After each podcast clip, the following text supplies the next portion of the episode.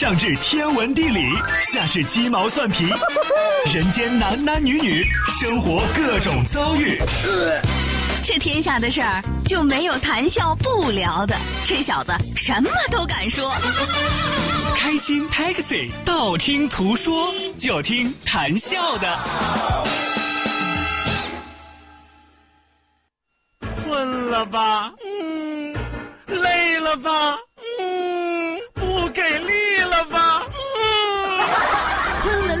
给力了，就听谈笑呀，听开心 Taxi，道听途说。生活难免苦辣咸，谈笑陪你说甘甜。开心 Taxi，道听途说。FM 九十二点六，谈笑为你而说。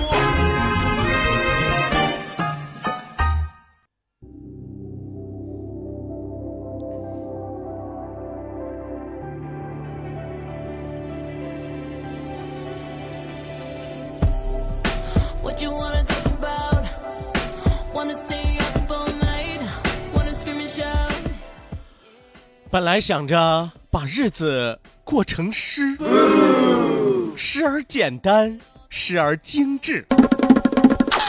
可谁曾想到，我把日子过成了歌，时而不靠谱，时而不着调。所以思来想去，我觉得人生真正的意义在于自我的感悟。没事儿少发脾气。没事儿按时睡觉，没事儿不要胡思乱想，还有没事儿的时候多笑笑。当然，你也可以多想想笑笑，也可以多听听笑笑。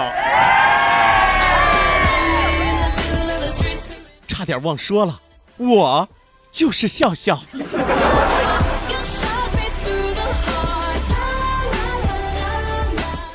这首诗的名字就叫《城市套路深》啊！我要想笑笑，是吧？呃，上来之后和大家说的是，好像是人生的感悟，对吧？我第一句话说的是什么？说出了很多人的心声啊，是吧？有多少朋友啊，自始至终都觉得我要把我的生活过得像诗一样的浪漫，哎，时而简单，时而精致，时而浪漫，时而原野。啊，有朋友说什么叫原野啊？现在很多朋友不是喜欢田园风光吗？所以这叫活得像诗啊！但是活来活去呢，有的活了这个小半辈儿，有的活了大半辈儿，有的甚至活了一辈子之后才发现，我活的根本就不是诗啊！啊，我把我的日子活成了歌呀！为什么叫活成了歌呢？因为我的生活时而不靠谱，时而不着调啊，还是一首跑调的歌啊，对不对？所以是真的是，当你有一天突然领悟了这一切的时候，你会发现，日子不是诗，日子也不是歌，日子是我们一步一步走出来，日子是我们亲身感悟出来，日子是我们一点一点做出来的。哎，要怎么做呢？没事儿的时候少发脾气，没事儿的时候按时睡觉，没事儿的时候不要胡思乱想。当然，最重要的一点，没事儿的时候多笑笑。是不是？只要有微笑，这就是我们真正的日子呀！有笑笑的生活就是好生活。所以说，收音机前的听众朋友，赶紧扪心自问：你们爱笑笑吗？当然，你们可以把笑笑当成一个动词啊，也可以把它当成一个名词。动词就是脸上在笑的时候啊，名词啊就是我。来吧，收音机前的听众朋友，赶紧问问自己，赶紧给我答案啊！你们爱不爱笑笑？来，快点，快点，我等你。哎呀，太不要脸了，是吧？哦，玩这样的文字游戏，对吧？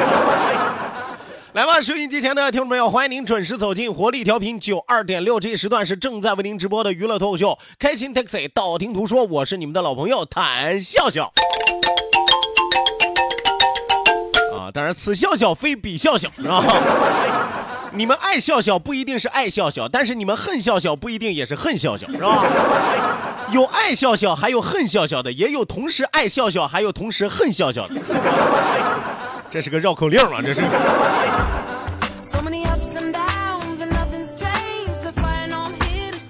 我总是坚持那句话，总是坚持那个原原则，笑一笑，十年少，不说不笑，咱们不热闹。希望有更多的小伙伴抓紧时间行动起来，发送微信来参与到我们的节目互动当中来。那千万不要忘记，本节目是由仁亨利小额贷款为您独家冠名播出。哈哈哈哈哈哈来吧，提醒到收音机前各位亲爱的小伙伴啊，一定要记住参与节目的两处微信交流平台，一处呢是我们九二六的公众微信账号 QDFM 九二六 QDFM 九二六。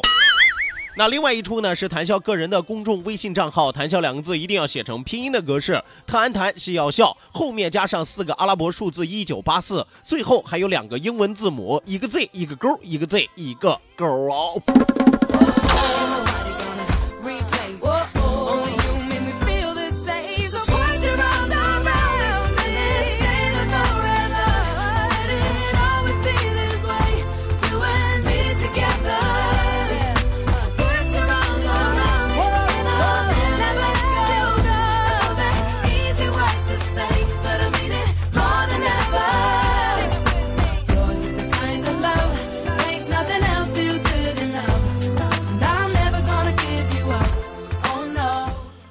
天爷，差点没给我把肺咳出来啊！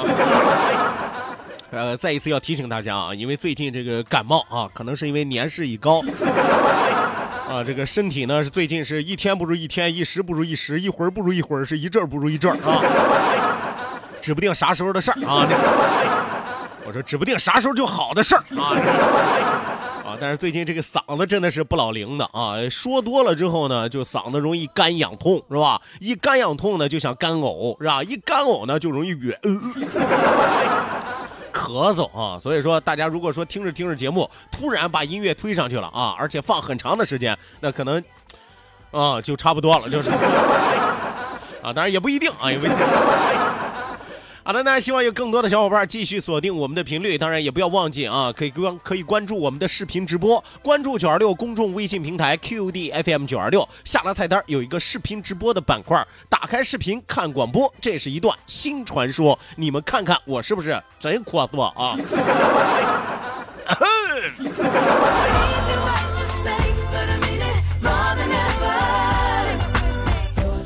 好的，那节目一开始呢，首先来为大家送出一条好消息啊，让我们来关注到的是九二六在这个夏天为小朋友精心打造的我们的品牌夏令营，名字叫做海岛奇兵。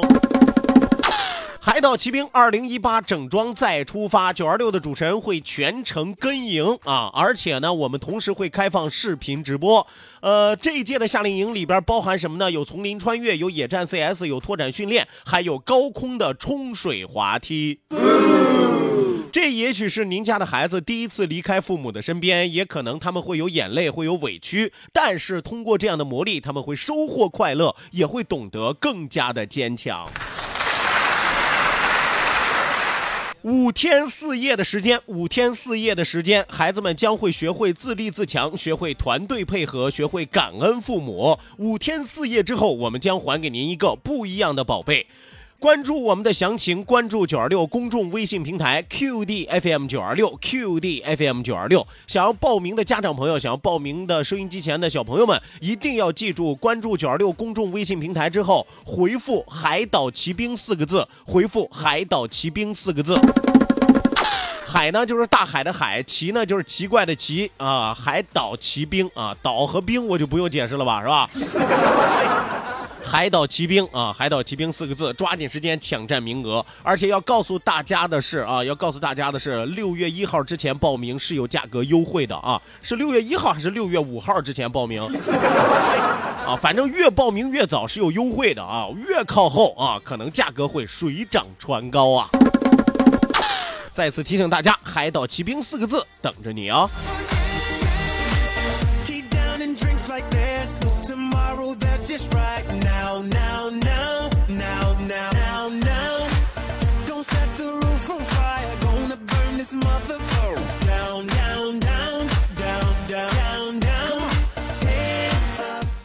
好的，那今天的节目当中，谭笑将继续和大家来聊一聊现实生活当中的社交礼仪。啊，谭公关又来了，是吧？呃，培养大家这个个人的素质啊，锻炼大家在日常社交当中避免出现一些尴尬的行为啊，避免做一些好像不礼貌但是又无意识的一些举动。我们说通过这个两天的课程培训呀，啊 啊，虽然你们都没有交钱是吧？啊，但我讲的还是很认真的啊，我不管你们听不听是吧？反正我讲，我觉得我我是对你们好是吧？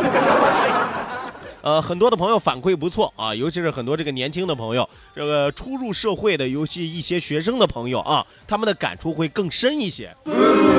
evil, I see no evil. Get it, baby. Hope you catch that like T.O. That's how we roll. My life is a movie and you just TiVo. Mommy got me twisted like a dreadlock. She don't wrestle, but I got her in a headlock. Never, never do make a bedrock. Mommy on fire. So red hot. Bada bing, bada boom. Mr. Worldwide as I step in the room. I'm a hustler, baby, but that you knew. And tonight is just me and you, darling. 哎，我决定下节目我去换个声带去。 有没有移植嗓子的？呃，所以说咱们在今天的节目当中啊，继续来和大家说一说正常生活当中的一些社交礼仪。呃，今天咱们要和大家说的这个社交礼仪啊，有哪几条呢？咱们一条一条来看啊。第一条啊，第一条是什么呢？如果说有一个老梗，大家千万不要来回的使用啊！你会发现啊，有的朋友啊，知道了一个段子之后啊，他真的能靠这个段子说一年。但是我必须得说啊，像这一类的朋友干不了我这行，是吧？你看咱节目当中，咱什么时候说一个老梗连续重复的说，是吧？说那么多期，咱们很很少有这样的情况，是吧？除了这个五 A 级景区，我现在都很少提吧。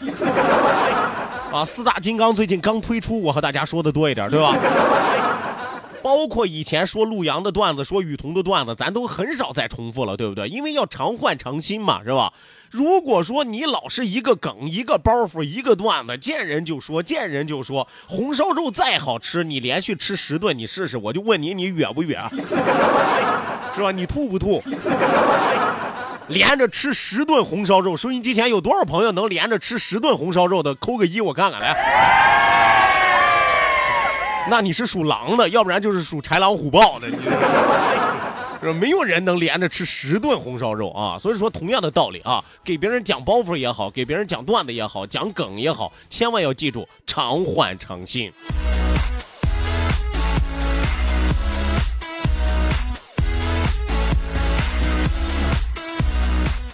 继续往下来看啊，下一个这个社交礼仪是什么呢？看电影的时候一定要保持安静啊，千万不要解说电影啊，千万不要从头到尾在那逼逼叨逼逼叨啊！真的在电影院有那样的啊，我不管你是看过了还是没看过，或者是看过影评的，或者说你是挺会猜的那种啊，真的是有那种坐在电影院里边，从电影一开头，哎呦，你看这个片头了吗？我跟你说啊，他设计他肯定是俯拍的啊，这个导演我跟你说最少不得拍六次，是不是？而且你看啊，你看他他这个花絮里边，他其实他说明了啊，这个男的啊，这个男的他就是个坏的，哎呀，很可能那个人就是这个男的杀的啊。你说我我我去看个电影是吧？我有我自己的理解，我有我自己的分析啊！我啥时候雇个解说在旁边，是吧？关键是你解说的啊，还那么不清楚是吧？所以我觉得啊，这就不是简单的公共礼仪的问题啊，这是一个公共礼貌的问题。看电影的时候，大家一定要切记，不要边看边解说，不要边看边叨叨。虽然我知道你爱叨叨啊。那你再爱叨叨，你有谈笑爱叨叨吗？我这么爱叨叨的人，我去看个电影，我都知道闭嘴。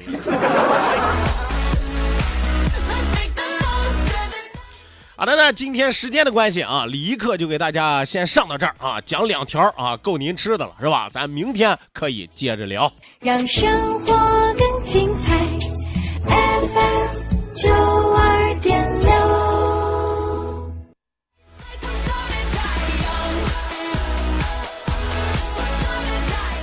好的，那收音机前的听众朋友，马上为您送出我们今天第一时段的《道听途说》，打开历史的书，点亮信念的灯。今天继续和大家聊的是自古河南多谋士，但是要提醒大家，今儿可是这个话题最后一期。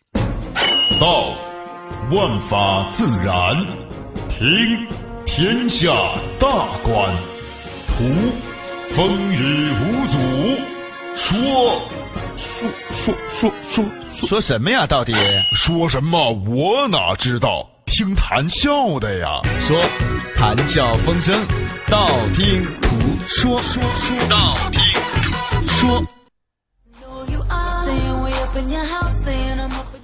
好的呢，打开历史的书，点亮信念的灯啊！这一时段的节目当中，谈笑将继续为您盘点的是自古河南多谋士，试问您还认识谁？啊，今天要给大家讲的是自古河南多谋士的第一十六位啊，就是第十六位，也是咱们这个话题的最后一位。那么有朋友就要问了，说这个河南就一共十六位谋士吗？不是这个样子的啊。但是能够上榜的，那都是说明能力超群的，能够值得我们来说的。还有一些啊，他上不了榜，能力有限的，是吧？那咱说他干嘛？咱不是为了混时间啊，咱不是为了瞎耽误功夫，对吧？哪个拎出来都有过人之处，哪个拎出来都能让人在某一个方面暗挑大拇哥。所以说，这样的人不简单，不一般。今天要和大家说的这河南多谋士的最后一位是谁呢？咱们来认识认识长孙无忌。哎，终于从三国里边出来了啊！我跟你说，好家伙，前面讲这谋士讲的都快让我讲成《三国演义》了，你知道吗？终于出来一个不是三国里边的啊！咱们来认识认识长孙无忌。长孙无忌生于五九四年，卒于六五九年，字辅基啊。长孙无忌，长孙辅基 啊，他家就和鸡有缘，你知道吗？啊，字辅基啊，洛阳人。唐初的宰相外戚啊，宰相我不用解释，什么叫做外戚啊？就是这个皇上能数得上亲戚，要不然就是皇上他妈那一辈的亲戚，要不然就是皇后这边的亲戚，所以这叫外戚啊，它不属于内戚。内戚基本上就是和皇上有血缘关系的，这叫内戚啊。隋朝的右骁卫将军长孙晟之子啊，他爹长孙晟也不是个一般人啊。大家知道“一箭双雕”这个成语吧？“一箭双雕”啊，就是从他爹那儿来的，你知道吗？一支箭啊，射下俩大雕来，是吧？上突厥去送公主，就因为剑法超群，突厥的这个皇上喜欢他，留他在那多住两天。有朋友说住了多少天？住了三百六十五天，多住了一年。你说你这突厥国王多多多好客是吧？啊，说的就是他爹啊，长孙晟啊，所以他是长孙晟的儿子。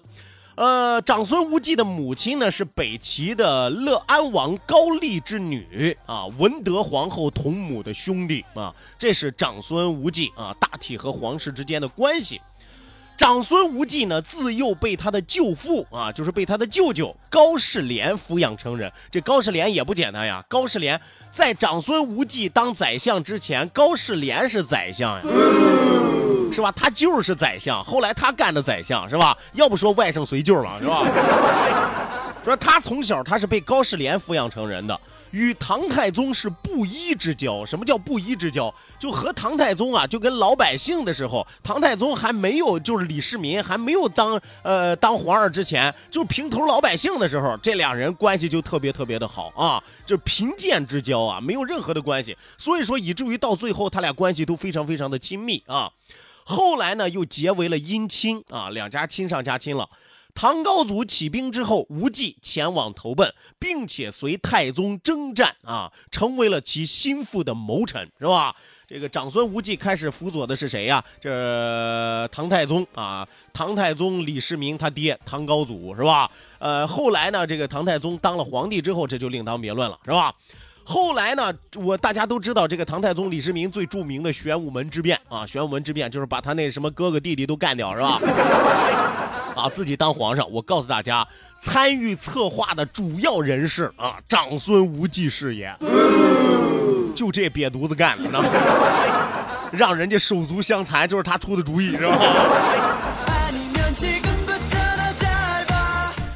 贞观年间，长孙无忌历任左武侯大将军和吏部尚书啊，尚书右仆射，包括司空、司徒、侍中、中书令，基本上啊，朝内这些啊部级以上的，知道吧？啊，部级以上的官职，唐朝部级以上的官职，通通做一个遍啊。后来封为赵国公啊，在凌烟阁功臣当中位列第一位啊，凌烟阁功臣第一位啊。而且他在立储之争的时候支持高宗，被任命为顾命大臣。很多朋友在很多这个影视剧里边看到顾命大臣，听到过顾命大臣，说到底是什么意思？什么叫做顾命大臣？就是遇到事儿只顾自己的命吗？那不叫顾命大臣，那叫逃命大臣。啊，顾命大臣是什么意思呢？中国历史上第一个顾命大臣是谁？赵高。啊，就那臭不要脸赵高，那是中国第一个顾命大臣。所以说，中国历史从秦朝的赵高开始，一直有顾命大臣摄政一说。那么，什么叫做摄政呢？摄政就是指替代皇帝掌管朝政的人啊。他呢，可能是太后、皇后，也可能是摄政王，也可能是外戚权臣。咱刚才说长孙无忌属于什么呢？外戚权臣。啊，当然了，也有可能是辅政大臣，他的权势应该在当朝皇帝之上，甚至可以决定皇帝的废立，这是真正的顾命大臣啊！啊，你皇上做不好，顾命大臣都能够弄死你，是吧？当然，中国历代上有没有呢？也有，很少，是吧？因为但凡皇上坐上去之后啊，就会开始收拢这些权力，是吧？他不可能说头顶上还悬把剑在那儿，是吧？啊，哪个皇帝说我登上皇位之后，我还愿顶个雷，是吧？